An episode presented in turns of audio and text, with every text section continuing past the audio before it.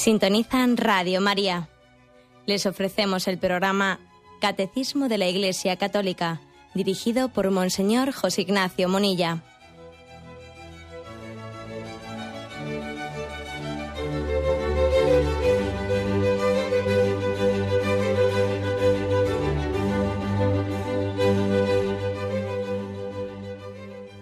Un cordial saludo a todos los oyentes de Radio María.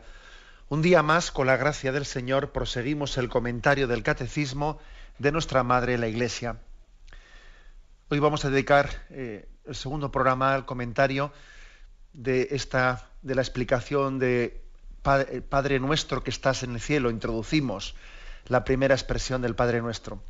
Y lo primero que nos decía ayer el Catecismo es que esa expresión, Padre Nuestro que estás en el cielo, supone un acercarse a Él con toda confianza. Esa era la afirmación de partida. Hoy vamos a complementarla con el punto 2778, que dice así. Este poder del Espíritu que nos introduce en la oración del Señor se expresa en las liturgias de Oriente y de Occidente con la bella palabra típicamente cristiana parresía. Simplicidad sin desviación, conciencia filial, seguridad alegre, audacia humilde, certeza de ser amado. Bueno, como veis aquí se nos quiere familiarizar con una palabra que nosotros en nuestro lenguaje cotidiano no solemos utilizar, pero que vais a ver que es importante conocerla, ver qué significa, cómo los evangelios la utilizan, referida a Jesucristo, y que está expresando algo muy importante de, la experiencia cristiana. Bueno, la, la palabra es parresía, ¿eh? ahora vamos a explicarla. Eh, hay que decir que esta palabra etimológicamente es una palabra de origen griego que se, forma de la suma de dos términos. ¿eh? Parresía es pas, que significa todo, y resis, que significa hablar. O sea, el sentido de la palabra se refiere a la libertad en el hablar, con valentía, sin ambigüedades. ¿no? Parresía generalmente suele ser traducido, las traducciones castellanas que nosotros tenemos, allí donde pone palabra parresía, solemos traducirlo por valentía, por audacia, atrevimiento. Bueno, pues lo primero que se ha dicho en este punto que hemos leído es que, claro, esta parresía se deriva de lo que ayer explicaba el punto anterior. Entonces tenemos que hilarlo con lo que ayer hablábamos, que hay una audacia filial de atreverse a llamarle a Dios Padre. Es un, ¿eh? es un atrevimiento, pero un atrevimiento que no nace de nosotros, sino que nace de la gracia de Dios, nace de una elección libre. Tenemos muy claro que este atrevimiento, esta parresía, ¿eh? esta valentía nuestra, ¿eh? no nace no nace de la seguridad en nosotros mismos, ¿no? Nosotros tenemos muy claro que no somos nada sin la gracia de Dios y al mismo tiempo todo lo podemos en aquel que nos conforta. Esta, esta conciencia es muy grande, conciencia de debilidad, pero al mismo tiempo una conciencia de una gran dignidad en nuestra vida porque Dios nos ha llamado hijos, porque nos ha pedido que le llamemos Padre, porque nos ha introducido en su familia como hijos adoptivos, hermanos en Jesucristo. Y eso, lógicamente, en nosotros pues, nos cambia la vida y nos cambia eh, nuestra forma de acometerla. ¿eh? Como un niño que, si me permitís la, la comparación, ¿no? Como un niño que no afronta la vida igual si tiene a su padre cerca o si no lo tiene. Y hay que ver los niños orgullosos de sus padres, los niños pequeños, como dicen, es que mi padre, bueno, y no digamos nada cuando dicen, oye, que se lo voy a decir a mi padre. ¿eh? Y entonces ya si un niño pequeño dice, oye, que se lo voy a decir a mi padre, está ya diciendo, vamos a ver, ¿no? Que son ya palabras mayores. Yo invoco a aquel en quien, aquel de quien recibo mi dignidad, aquel de quien, aquel de quien me siento seguro. Bueno, esa experiencia parecida, ¿eh? o bueno, parecida, o sirviéndonos de ella, podemos introducirnos en, en entender por qué nosotros, eh, la conciencia filial, el, llamarle a Dios, a decir, nos atrevemos a llamarle Padre, porque Él nos pide que le llamemos Padre, claro, de ahí se, se deriva una actitud de valentía, de seguridad, ¿eh? de seguridad interior. No en nuestra carne y en nuestra sangre. No. O sea, no nos apoyamos en nuestra carne y en nuestra sangre, sino nos apoyamos en esa filiación que se nos ha ofrecido. Bueno, pues mm, vamos a intentar un poco explicar, dice, tanto en Oriente como en Occidente, ese poder que nos da el Espíritu, ese poder de, de llamarle a Dios Padre, de sentirnos de la familia. Somos de la familia, somos de la familia de Dios, ¿no? Eso, eso te da, un, te da un, eh, pues una seguridad interior muy grande. De ahí se deriva esta parresía. Parresía. Vamos a intentar explicar este término, como digo. Me parece importante, en primer lugar, decir que, que tenemos una gran necesidad de parresía, de valentía, de libertad interior. ¿no? Tenemos una gran necesidad porque nos encontramos ante un panorama, en una cultura en la que reina eh, la que llamamos cultura de la muerte, muy enraizada, marcada por un secularismo, por un egoísmo, eh, por un egocentrismo muy grande, un materialismo muy fuerte, eh, muy fuerte, en el que nos utilizamos unos a los otros. Si, si decía Marx, ¿no? el marxismo, que la religión es el opio del pueblo, bueno, pues yo creo que han pasado los años y podemos hoy decir desde la experiencia, no ya desde las ideologías, ¿no? sino desde la experiencia podemos decir que eso de que la religión es el opio del pueblo, nada. Aquí el verdadero opio del pueblo es el materialismo. Ese sí que es el opio del pueblo, el materialismo. ¿eh? Que es capaz de, de ahogar eh, todos los sentimientos espirituales del hombre o de intentar ahogarlos, ¿no? Y quiere comprar al hombre, comprar al hombre por unas monedas y vender sus ideales. ¿no? Ese sí que es el, auténtico opio del pueblo. Bueno, pues claro, eh, en medio de este panorama, de esta cultura de la muerte, de este materialismo que parece sofocarlo todo y llenarlo todo, pues hay un, riesgo muy grande de que el hombre pierda la esperanza y sin embargo eh, la gran noticia, la gran noticia en medio de esta cultura de la muerte es que hay razones para la esperanza, hay razones para la alegría firmemente unidos a Jesucristo. Unidos a Él y solamente unidos a Él podemos hacer una objeción a la totalidad. La verdad es que yo creo que solamente en Cristo podemos ser distintos a lo que en este mundo es lo, generalizado. Yo a veces también lo, suelo pensar por, estas mismas ondas de Radio María, ¿no? comparándolas con el resto de los medios de comunicación. ¿no? Y suelo decir, esto sí que es una especie de objeción a la totalidad. Sin, sin despreciar nada, nada, ninguna otras opciones y ningunos otros caminos, que, pues que creo que eh, también hay caminos complementarios que hacen el bien y se, y se compaginan. Sí, sí, de acuerdo, pero, pero es verdad que un modelo, por ejemplo, como el de Radio María, es una especie de objeción a la totalidad. ¿Eh? Y creo que también los cristianos estamos llamados a hacer una objeción a la totalidad, es decir, oiga, mire, yo, yo no estoy dispuesto eh, a pagar un peaje a lo políticamente correcto. quiero, quiero tener la libertad de, pensar en Cristo, de pensar en el Evangelio, aunque, aunque sea muy contracultural, aunque suponga eh, pues mm, tener que remar, tener que incluso no pues eh, recibir lecturas lecturas que a veces son duras y tener que que mm, cargar con un cierto ostracismo, que etcétera, etcétera. estoy, dispuesto a todo eso. ¿eh? En Cristo no cabe, no cabe ese mimetismo de ser uno más dentro de esta corriente que parece arrastrarnos a todos.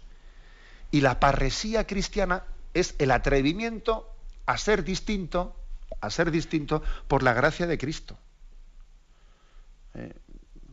ya sé que, que, la cultura generalizada ¿no? tendrá una, eh, tiene una dirección, parece que todo el mundo tiene que ir por ahí, pero solo los santos cambian el mundo. Eh, la coherencia de los santos es la que ha cambiado el mundo. ¿Qué es un granito de arena? Bueno, pues muy bien, será un granito de arena. Pero el Señor nos dice en el Evangelio, quien es fiel a lo poco, se le confiará lo mucho. Y ese pasaje evangélico, tú sé fiel a lo poco, en lo poco, en lo pequeño de tu vida, es un pasaje que nos tiene que hacer pensar. Nosotros a veces decimos, bueno, es que claro, para cambiar este mundo, ¿nosotros qué vamos a hacer? Este mundo lo pueden cambiar aquellos que tienen en sus manos los destinos de los pueblos. los que tienen cargos de responsabilidad, cargos, con capacidad de influencia, ¿no? Uno, ¿yo qué voy a poder cambiar el mundo? Y eso es un error. Eso es un error. El Señor nos da la gracia de. y nos dice claramente que la historia, la historia se hace de abajo arriba y no de arriba abajo. Es verdad que muchas veces cuando estudiamos libros de historia, allí se nos pretende contar una historia de arriba abajo y se nos habla de, los dirigentes, se nos habla de eh, bueno, pues de pactos políticos y que son los que han configurado la historia, eh, las guerras, los pactos. Bueno, sí, de acuerdo, así se nos contará la historia. ¿eh? Pero yo estoy convencido que lo que cambia la vida, lo que hace feliz o no hace feliz al hombre, en el fondo está aconteciendo en el hogar, en la cocina, en el salón, en el colegio. ahí está aconteciendo la vida. y, la historia se hace de abajo arriba más que de arriba abajo. Y en el fondo son los santos los que cambian la, la vida y la historia. O los pecadores, ¿eh? o nuestro pecado concreto, el que también determina ¿eh? o mm, nos impide, impide que se realice el reino de Dios como en su providencia él desearía realizarlo. ¿Mm? O sea, este creo que este aspecto yo creo que es muy determinante. ¿eh? yo me habéis escuchado en alguna ocasión que cuando, por ejemplo, hablamos de cualquiera de los santos, ¿no? Pues uno dice mm, San Agustín, ¿eh? o uno dice Santa Teresa de Jesús. Bueno, ¿y quién era eh, pues el, rey de España en su tiempo? ¿Y quién era el, incluso digamos, el papa de su, tiempo? ¿Quién era el obispo? ¿Quién era ¿Cómo se llamaban los poderosos? No lo sabemos, o sea, nos hemos olvidado de ellos. Al final, lo que ha quedado con el paso del tiempo es, ha sido la figura de Santa Teresa o la de Madre Teresa de Calcuta, etcétera. Al final, los que han hecho la historia han sido los santos. Ha sido de abajo a arriba y no de arriba a abajo. Bueno, por eso, por eso decimos que aunque hay una tendencia cultural muy marcada, tenemos que tener la parresía de saber de que nuestro pequeñito grano de arena, puede ser, de hecho va a ser, está siendo, como esa pequeña onda de David en la que eh, cogió el canto, un pequeño canto, y, desde esa onda fue capaz de derribar a un gigante. No cabe, no cabe decir no somos nada, no cabe decir qué puedo yo, qué voy a hacer yo, o sea, no, cabe tal cosa. ¿eh? El Señor nos, nos llama a ser audaces, al igual que los primeros discípulos lo fueron a ser audaces. A esto se refiere la parresía, típicamente, que es una expresión, una virtud, una cualidad fundamentalmente cristiana. Apóstoles audaces. En los hechos de los apóstoles, refiriéndose a Pablo y a los apóstoles, se narra que Saulo andaba con ellos por Jerusalén predicando con parresía en el nombre del Señor. Predicando se suele traducir valientemente o algo así por el estilo una característica esencial de la misión evangelizadora. También se refiere este mismo término, se repite, muchas veces, ¿eh? en concreto en el Nuevo Testamento aparece la palabra parresía 31 veces. Y el verbo parresiazomai, que quiere decir hablar, con parresía, o sea, hablar con franqueza, hablar con libertad, hablar con valentía, aparece otras nueve veces. O sea que en total son 40 veces las que aparece ese término. Luego, mm, luego es importante que, que, captemos su riqueza interior. Jesús hablaba a los hombres con parresía, con absoluta libertad. De hecho, fijaros que dice Mateo 22, 16, Maestro, sabemos que eres sincero y que con verdad enseñas el camino de Dios sin que te dé cuidado de nadie. O sea, que tú dices lo que tienes que decir sin que te dé cuidado de nadie. O sea, que no estás pensando, ojo, si digo esto, a este le va a sentar mal. Si digo esto otro, no le voy a caer bien a este. Si digo esto otro, no. O sea, dice, sabemos que eres sincero y que con verdad enseñas el camino de Dios sin que te dé cuidado de nadie. Porque eres libre porque tienes parresía, porque, porque tu público es Dios, porque a ti lo que te importa es cumplir la voluntad del Padre. ¿Mm? Bueno, este es el término, ¿eh?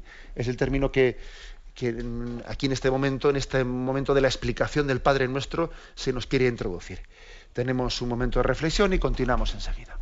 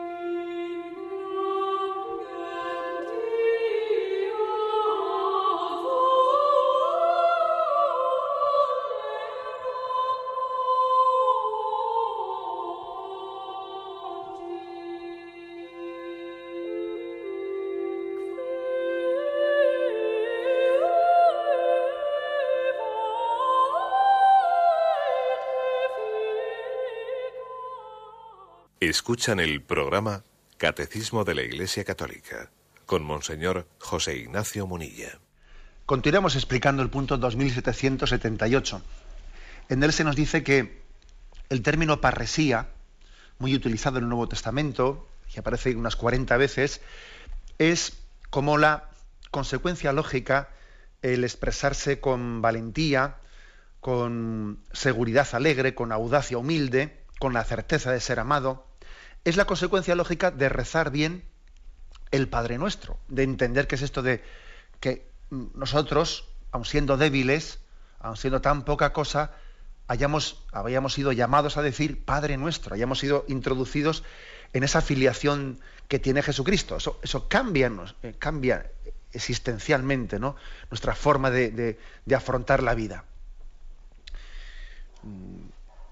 Vamos a intentar un poco pues, hacer un recorrido ¿eh? para que veamos cómo es lógico que vivir bien el Padre nuestro, saber que Dios es nuestro Padre, nos tiene que dar libertad, libertad interior ante la opinión del mundo, ante lo que el mundo juzgue de nosotros, libertad para hablar, para expresarnos. Por ejemplo, eh, acordaros como en Juan capítulo 7, versículo 25, dice de Jesús, ¿no es este a quien quieren matar? Mirad cómo habla con toda libertad y no le dicen nada. Oye, este Jesucristo habla con toda la parresía, o sea, habla con toda la libertad y la valentía, ¿no? Eso llama la atención, ¿no? La libertad de expresión es uno de los derechos que suele reclamar mucho, ¿no? Nuestra sociedad moderna. Pero muchas veces eso no es, eh, no es la auténtica parresía. A veces la libertad de decir lo que uno quiera más bien suele significar mm, pretender que el subjetivismo, el relativismo, no tenga carta de ciudadanía y cada uno diga lo que dé la gana, etcétera. O sea, obviamente no es eso, ¿no? A lo que a lo que se refiere subjetivismo, relativismo, todo todo ¿eh? todo es lo mismo, todo todo vale, es lo mismo decir una burrada que decir una cosa bien dicha. No, esa especie de subjetivismo de todo vale, relativismo, no es eso, ciertamente. Esa, esa reivindicación que cada uno que diga lo que dé la gana, eso tiene muy poco que ver con esta parresía y esta valentía. Aquí a lo que se refiere obviamente es la libertad de hablar la, verdad revelada, de expresar la verdad revelada, aunque sea contracultural, aunque sea contracultural, ¿no? Es decir, que solo anunciando la verdad revelada, sin ataduras, sin engaños o sin inseguridades, solamente así podemos ser testigos de Cristo. Esta es la auténtica eh, revolución cristiana. Y esta parresía, esta valentía, se contrapone a un mal muy extendido, que es el miedo. ¿eh? El miedo que no es otra cosa sino el indicador de que necesitamos una seguridad que no tenemos, que hemos perdido. Porque, claro, el que no está afianzado en que Dios es su Padre, en la paternidad de Dios, pues está lleno de miedos. Y el miedo que a que nos referimos aquí es como una parálisis, una parálisis que que nos impide eh, desarrollar las consecuencias que tenemos que extraer de que Dios es nuestro Padre y eso nos tiene que dar confianza, atrevimiento para ser apóstoles suyos delante de los demás. ¿no? En ese episodio famoso en el que se habla de que Pedro caminaba sobre las aguas, se está como refiriendo significativamente esto, esto de la parresía, ¿no? El miedo que tenía allí Pedro, de repente le entra miedo a Pedro, ¿no? Caminando sobre las aguas. ¿no? El miedo es fruto de la duda. Empezó Pedro a dudar le entró miedo, porque se ha olvidado de quién se ha fiado. ¿Mm? Entonces, claro, la, parresía, esta valentía, supone una confianza. Sé de quién me he fiado, sé que Dios es mi Padre. ¿eh? Y por eso tiene una conciencia clara y firme de Dios, una, conciencia segura en Él. ¿no? También esto nos pasa en el apostolado. En el apostolado. Claro, cuando uno se llena de miedo al hablar del Señor, a veces por respetos humanos, por qué dirán, o simplemente porque no está convencido de lo valioso que es Dios para él, pues claro, así no puede ser apóstol de Cristo. Pues la clave para poder ser apóstol de Cristo con parresía, con valentía, es estar convencido de lo valioso que es para mí la paternidad de Dios. Eh, la valentía en el anuncio del Señor, la seguridad, el coraje, la audacia, que no nos vienen de nosotros mismos, ¿eh? sino nos vienen de aquel a quien, anunciamos.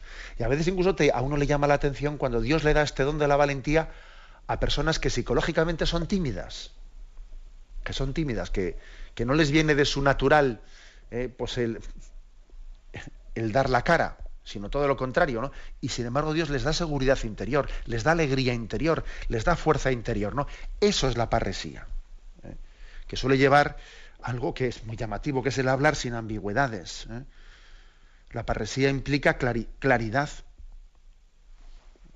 O sea, si no, no, se puede hablar con parresía si no se es también directo hablando, si no se tiene claro lo que se anuncia y se defiende.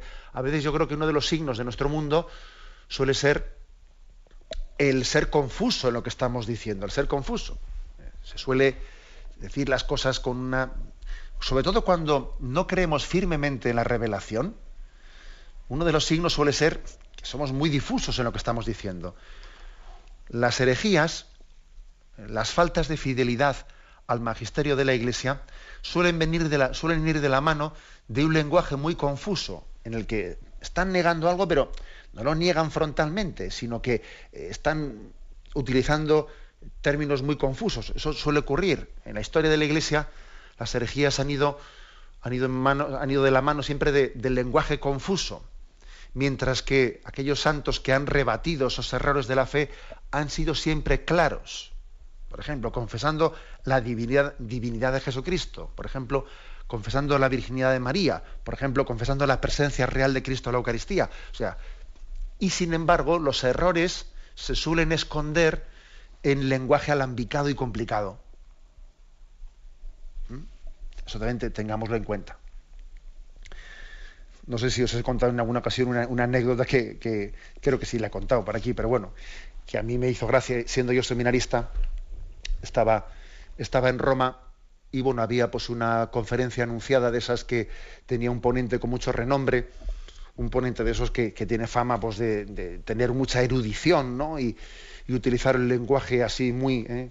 Muy en relieve, como, como suelo decir yo, en relieve, que parece que, que casi según va expresando palabras, casi las está, eh, las está dando a luz con términos muy largos y muy complicados. ¿no?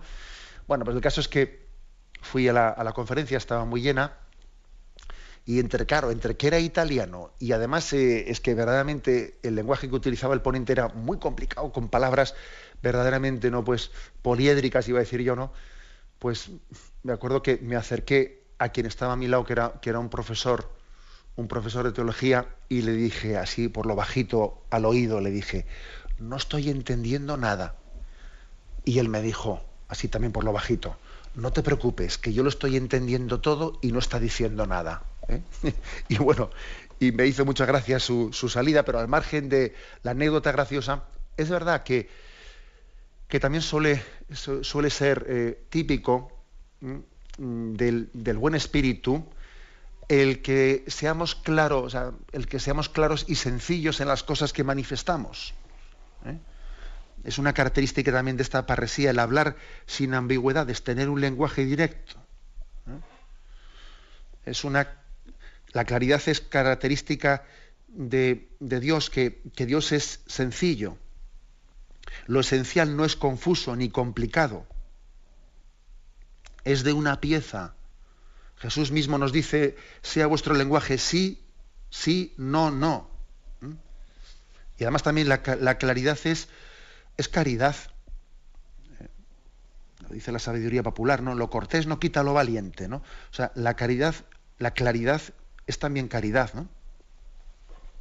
Decir la verdad implica que uno sepa por qué la dice, cuándo la dice, cómo la dice, a quién la dice. O sea, es verdad que también no podemos pensar que decir la verdad es no tener caridad, ¿no? O sea, ir allí aplastando a alguien, no, eso, no es cierto. O sea, es decir, si alguno piensa que la parresía, que la, valentía, mm, la sencillez en el hablar eh, va a ser el que uno entre en un lugar como, eh, pues como un elefante en una cacharrería pues, haciendo daño. No, obviamente existe también una, una prudencia, pero la imprudencia, la imprudencia se suele manifestar no por haber dicho la verdad, no por haber sido claro. La imprudencia se suele manifestar por otras cosas. ¿eh? Por el hecho de que alguien se busque a sí mismo, por el hecho de que alguien, en vez de predicar la verdad, la verdad revelada de Cristo, se predique a sí mismo, su propia ideología, o que pretenda él siempre tener el protagonismo, ser, ser, ser siempre él el centro de todo. El que tiene parresía, el que habla con parresía, con valentía y predica la palabra de Dios, al mismo tiempo es humilde. Es decir, creo que esta es una, característica importante, ¿no? Que, que no busca el protagonismo, quien predica con valentía. No busca el protagonismo. También la parresía pues implica saber escuchar, estar atento al Evangelio, al necesitado, y entender que yo también tengo que ser anunciado, que tengo que recibir eh, el anuncio. No solo yo tengo que ser el apóstol que lo lleve, sino que al mismo tiempo tengo que ser el que acoja la predicación. ¿eh? Pero, pero, teniendo esto claro, que por lo tanto también, ¿no? Parresía, el que haya que ser valientes confesando a Cristo, lógicamente no, eso no hay que confundirlo ¿eh? con ser un presuntuoso, etcétera, ni mucho menos, ¿no? Hay que ser siempre humildes. Pero lo importante es tener claro que, que Dios es sencillo y que esa claridad, esa falta de ambigüedad es la coherencia propia de quien está unido a Cristo y de, que, de quien todo lo espera de Él y de quien sabe que Dios es, Dios es su Padre. ¿no? Eso se ve continuamente en el quehacer de los apóstoles. En el quehacer de los apóstoles. Por ejemplo, ¿eh? Voy a leer unos cuantos textos de Filipenses, de Timoteo, dice, ahora Señor, mira mira sus amenazas y da a tus siervos parresía, o sea, firmeza, para hablar con toda libertad tu palabra.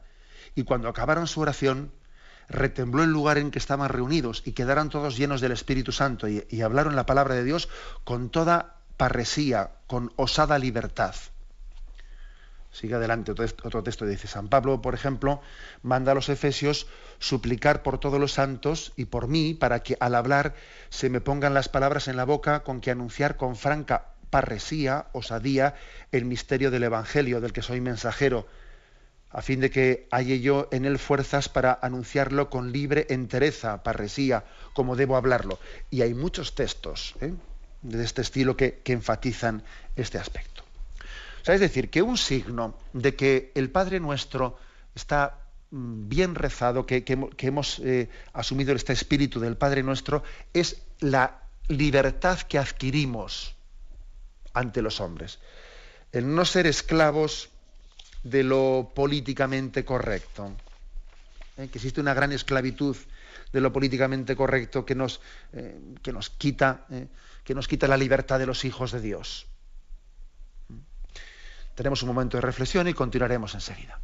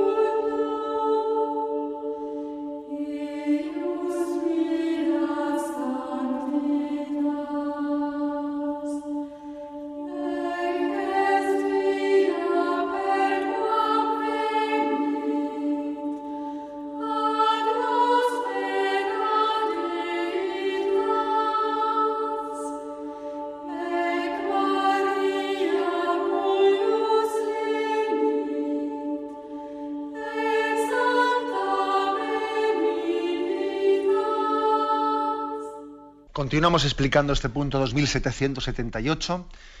En él se nos quiere familiarizar con la palabra parresía, palabra, que aparece 40 veces en el Nuevo Testamento, que literalmente significa hablar de todo, es decir, la valentía de predicar íntegramente el mensaje de Cristo, ganar por los miedos de lo que los hombres piensen, teniendo esa libertad de los hijos de Dios. Y también aquí se da como algunas características más, ¿no? Porque se dice, bueno, una palabra típicamente cristiana, parresía, pero luego también se la, eh, se la matiza con estos términos en este punto del catecismo. Simplicidad sin desviación, conciencia filial, seguridad alegre, audacia humilde, certeza de ser amado. ¿Mm? Yo subrayaría esto de seguridad alegre, y audacia humilde. Es decir, no se trata, la parresía no se trata en absoluto que, a veces pues el hecho de, afirmar, ¿eh? que el hecho de que afirmar con decisión y con plena confianza las verdades de la fe nos tenga que llevar a una especie de acritud o amargura, porque claro, al ver que el mundo se aleja, se aleja de Dios, pues entonces el que predica el mensaje se siente amargado y, se enfrenta con el mundo y no, eso no es verdad. Aquí dice seguridad alegre. ¿eh? El hecho de que estemos contrastados ante el mundo no quiere decir que tengamos que estar amargados, no, de amargados nada. ¿eh? Un signo del buen espíritu es que la parresía nos permite vivir alegres y sin perder la confianza y la esperanza que el mundo va por un camino muy distinto al de Jesucristo. Bien, pero eso a mí no me amarga. ¿eh? No me amarga, no me, no me agría interiormente. No, porque mi confianza está en Dios y Él es el que lleva los hilos de la historia adelante. Él es el capitán de este barco. Luego nuestra seguridad tiene que ser alegre. Si, si la secularización o el hecho de que en nuestro entorno veamos un ambiente, un ambiente con el que no nos identificamos, pero si eso además, si lo vivimos con, eh, con una especie de tristeza interior, amargura interior, eh, acritud, etcétera, mal asunto. No, nuestra seguridad tiene que ser alegre. Porque Dios es mi Padre. Y mi Padre ya sabrá qué hacer. Y esto no se le escapa de las manos. Y aunque pueda parecer que el mundo, en un momento determinado, es que esto se le ha ido a Dios de las manos, ya, lo que tú te creas. No, no, en absoluto. Esto a Dios no se le ha ido de las manos. Él tiene sus designios de providencia. Por eso la parresía, ¿eh? no hay que identificarla con una especie de, el, no sé, el predicador que, que, que casi cuando predica, pues parece que está enfadándose. No, enfadándose no. O sea, sencillamente es una seguridad alegre y audacia humilde. Audacia humilde porque nosotros no, no nos creemos en posesión de la verdad, sino que es la verdad la que nos posee a nosotros, que es distinto. Es la verdad la que nos posee a nosotros. Con lo cual, yo no, yo, mi orgullo, desde luego, no me va a impedir rectificar en algo. Si yo, por ejemplo, digo algo inconvenientemente o cometo el error de decir algo que, pues, que no era muy, muy ajustado, rectificaré fácilmente, porque yo no me busco, yo no pretendo quedar por encima de nadie.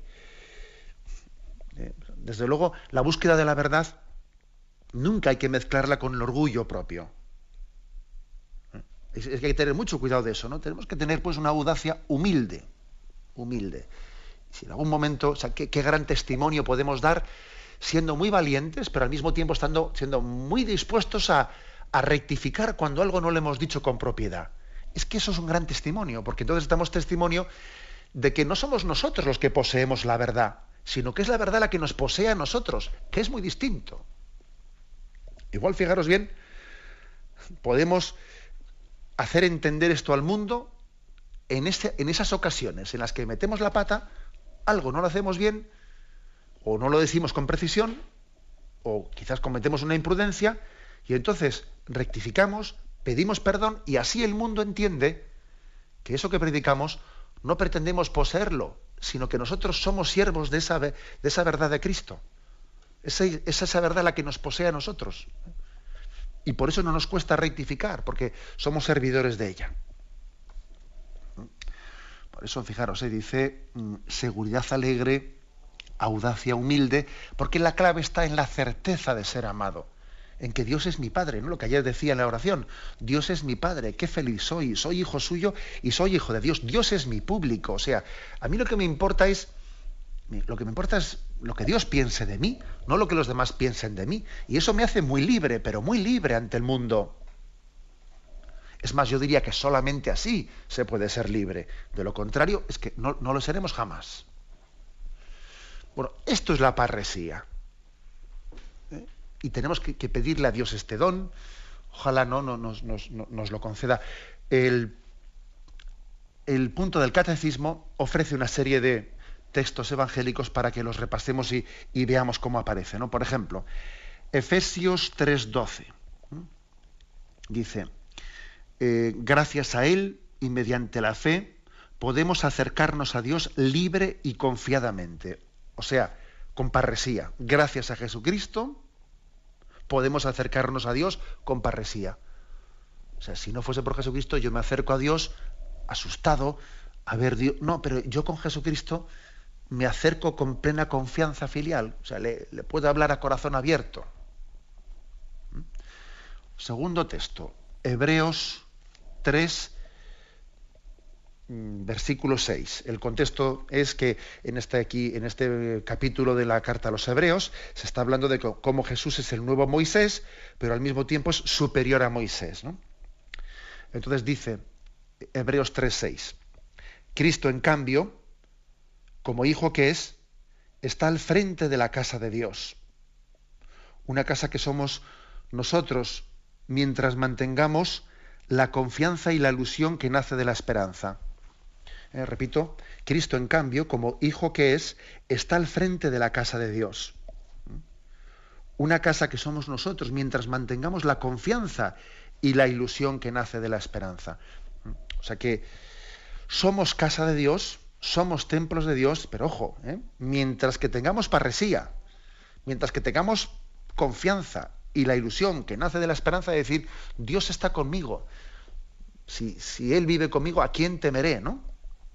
O sea, somos templo del Espíritu Santo y eso nos llena de confianza, pero ojo, ¿eh? que, si, que si empezamos a dudar, si empezamos a dudar, si, si nos olvidamos de que Dios está con nosotros, nos pasará como a Pedro, que empezó a dudar y dejó de caminar sobre las aguas y empezó a hundirse.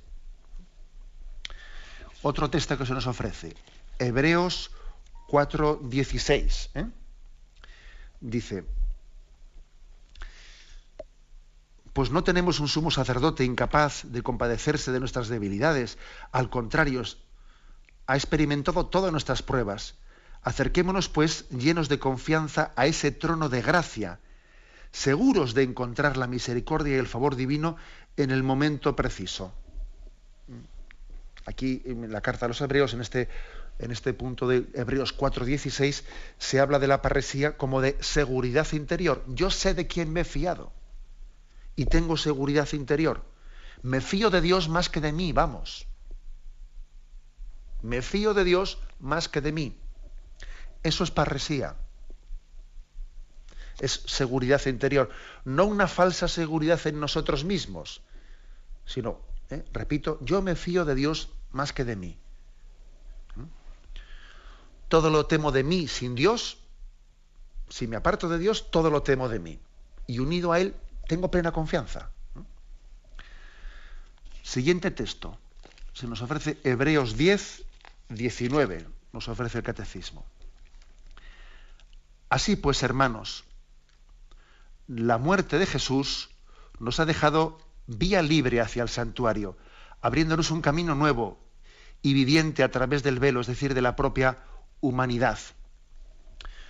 Es decir, que también mm, la, muerte de Cristo y su resurrección nos da la parresía de vencer el miedo a la muerte, que el miedo a la muerte es el último de los miedos, o sea, es el miedo que está ahí esperándonos, ¿no? Que está como diciendo, ya llegarás, ya llegarás, ¿no?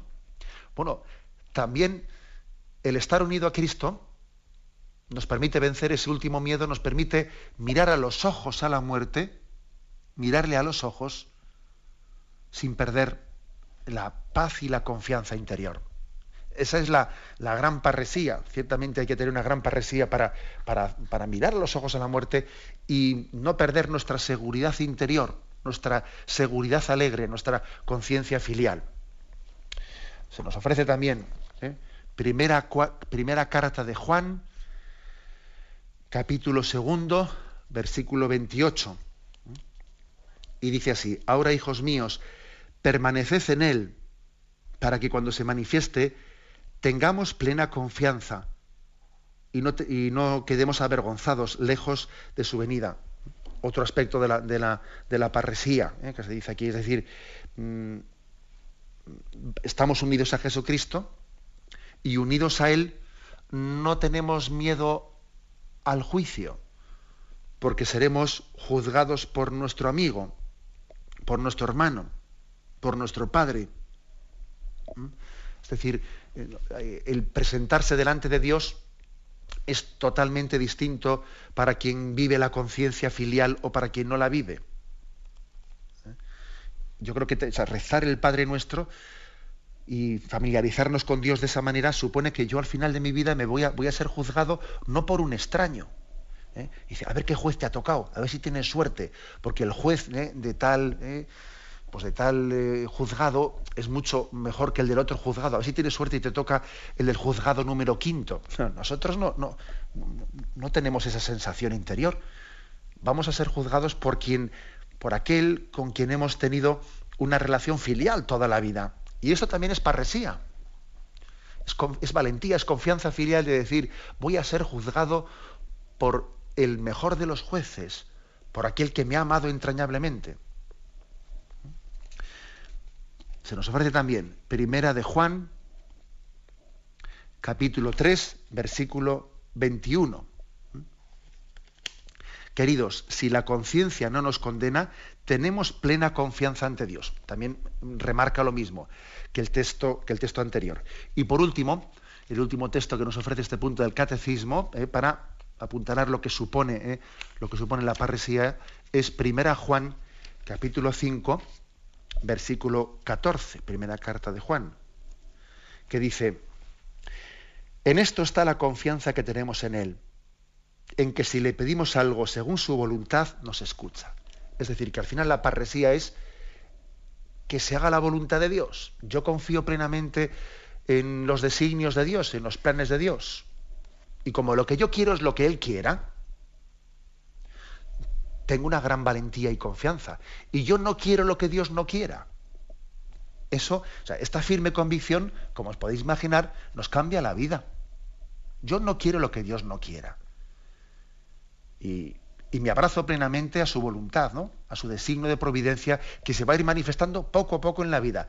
Bueno, esta es la parresía, la simplicidad sin desviación, la conciencia filial, la seguridad alegre, la audacia humilde, la certeza de, ser amado, de la que nos habla aquí en esta introducción al Padre Nuestro.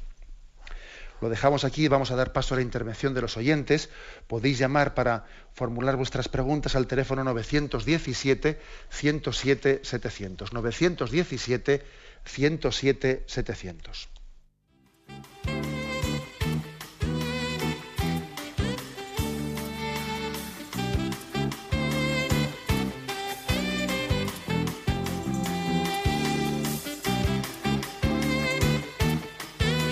Radio María le ofrece la oportunidad de recibir en su casa sus programas favoritos. Ahora lo puede hacer a través de nuestra página web www.radiomaria.es o bien llamándonos al 917 107 700. Pídanos el programa que más le interesa en cualquiera de sus emisiones, especificando el día y la hora que lo ha escuchado. Solo nos tiene que decir si lo quiere en CD de audio o CD o DVD en MP3. Haga su solicitud en el 917 107 700 y en www.radiomaria.es. Radio María, más cerca de usted.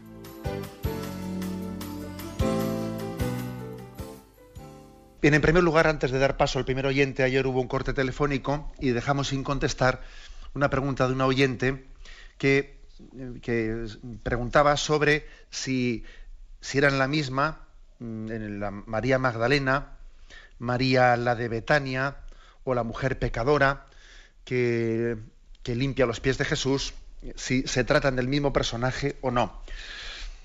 Bueno, pues la verdad es que es un tema que, se, presta a confusión. En la Iglesia Oriental este tema ha estado mucho más claro. ¿eh? La Iglesia Oriental siempre se ha distinguido que no, que son tres personajes distintos.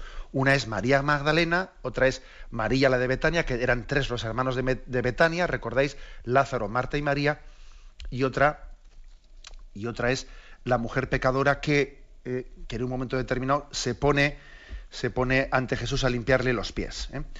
Em, quizás entre nosotros eh, a veces se, han confundido las cosas. Hay algunas novelas, novelas que se han escrito de piedad popular, en las que confunden estos conceptos y, y a una novela pues dice que, María la de Betania eh, la identifica con María Magdalena, que fue una mujer eh, pecadora que, que, se salió de Betania y, y, luego volvió como cual el hijo pródigo a Betania con sus dos hermanos. Y, bien, eso son un poco historias populares, pero que no coinciden con la afirmación de, los evangelios. ¿eh? Aunque en alguna novela pues, podáis ver que identifiquen esos personajes, lo cierto es que no es así. Tenemos que hablar de tres personajes distintos. ¿eh? Eh, María Magdalena, cuya fiesta celebramos el 22 de julio, que fue liberada por el Señor de siete demonios, se dice, que se convirtió en discípula de Jesús, siguiéndole hasta, hasta el Monte Calvario, y en la mañana de Pascua mereció ser la primera en ver al Salvador retornada de la muerte. ¿eh? O sea, fue un testigo de primera mano de la resurrección. El 29 de julio se conmemora, se conmemora perdón, a San Lázaro, ¿no? hermano de Santa Marta, a quien el Señor lloró, ¿eh? a quien el Señor lloró cuando, cuando murió y después resucitó.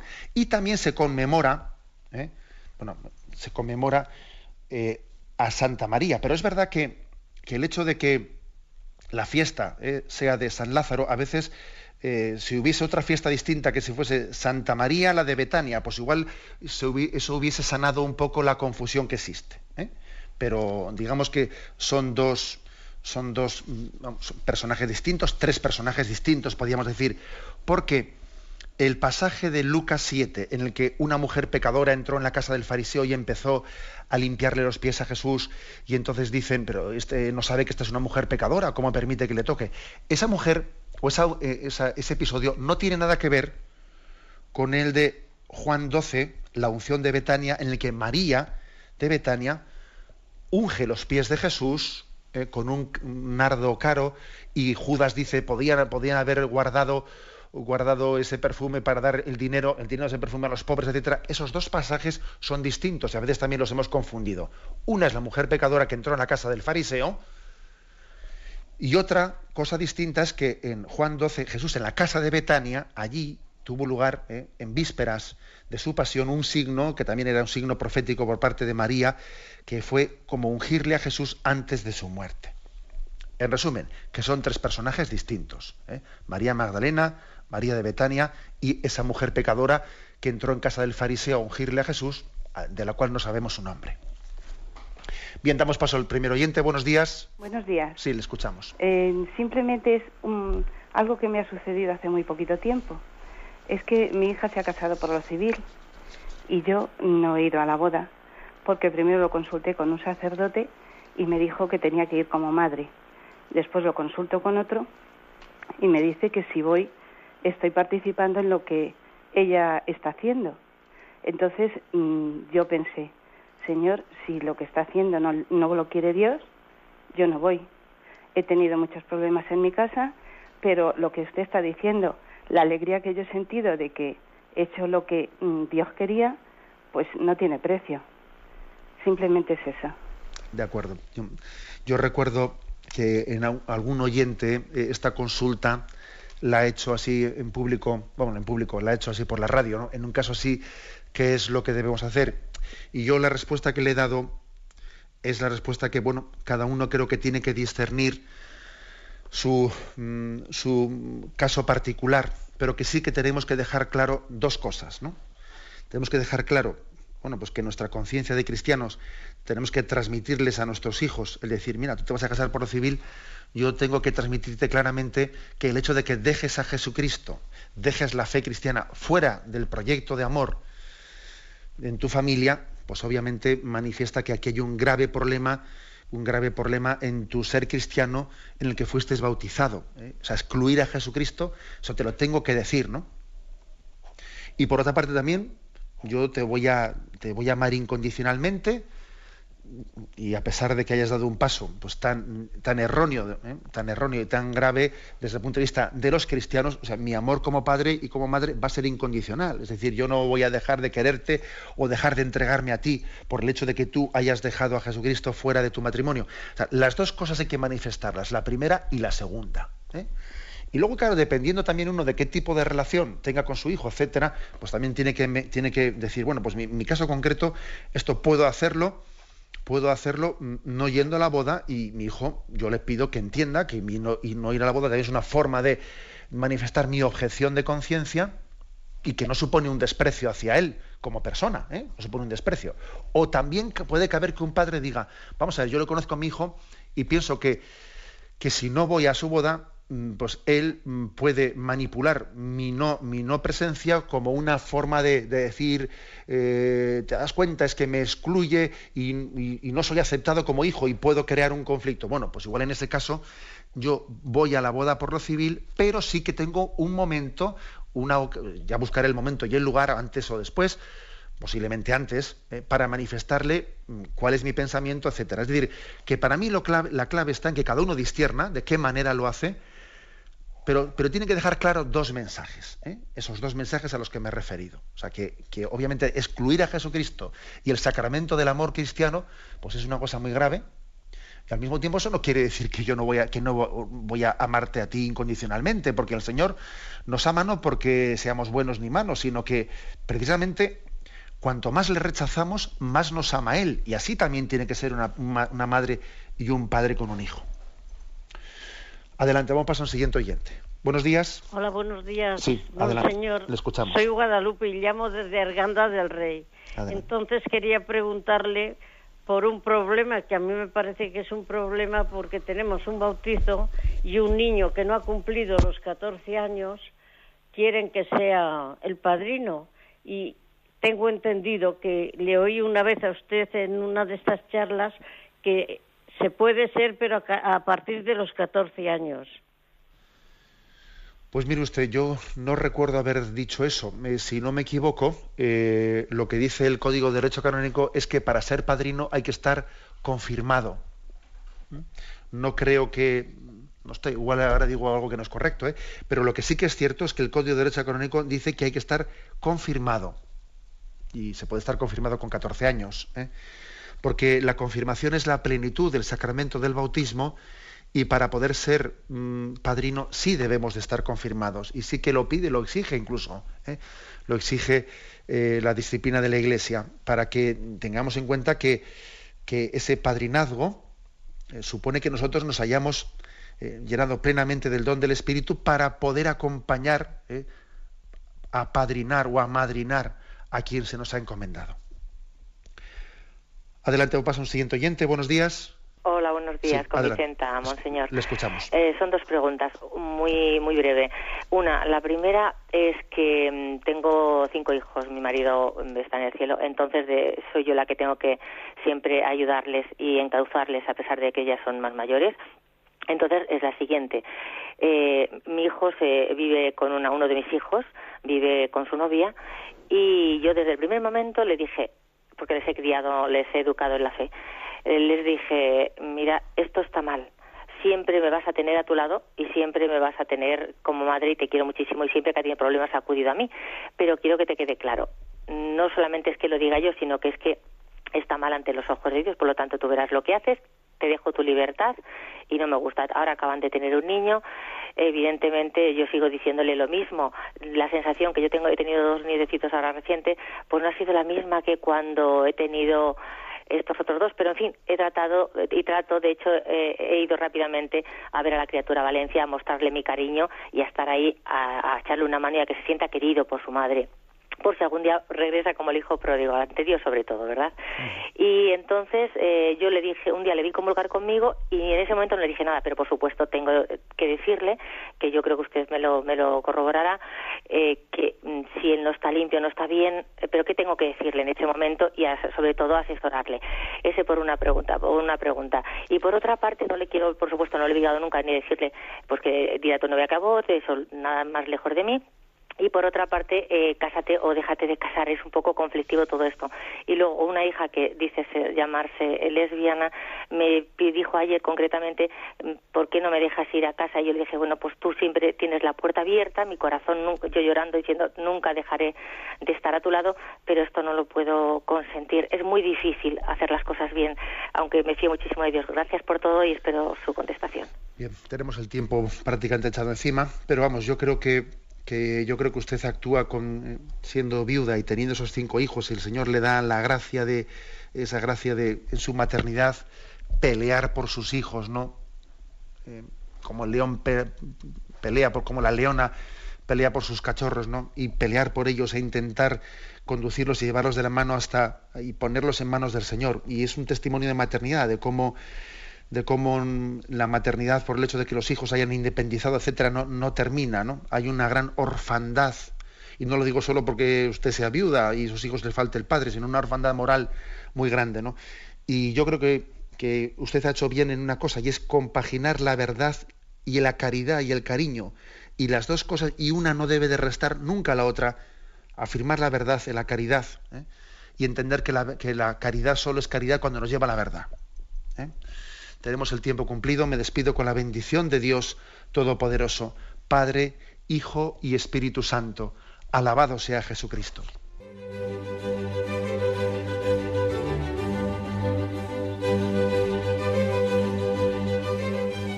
Finaliza el Catecismo de la Iglesia Católica, un programa dirigido por Monseñor José Ignacio Munilla, obispo de San Sebastián.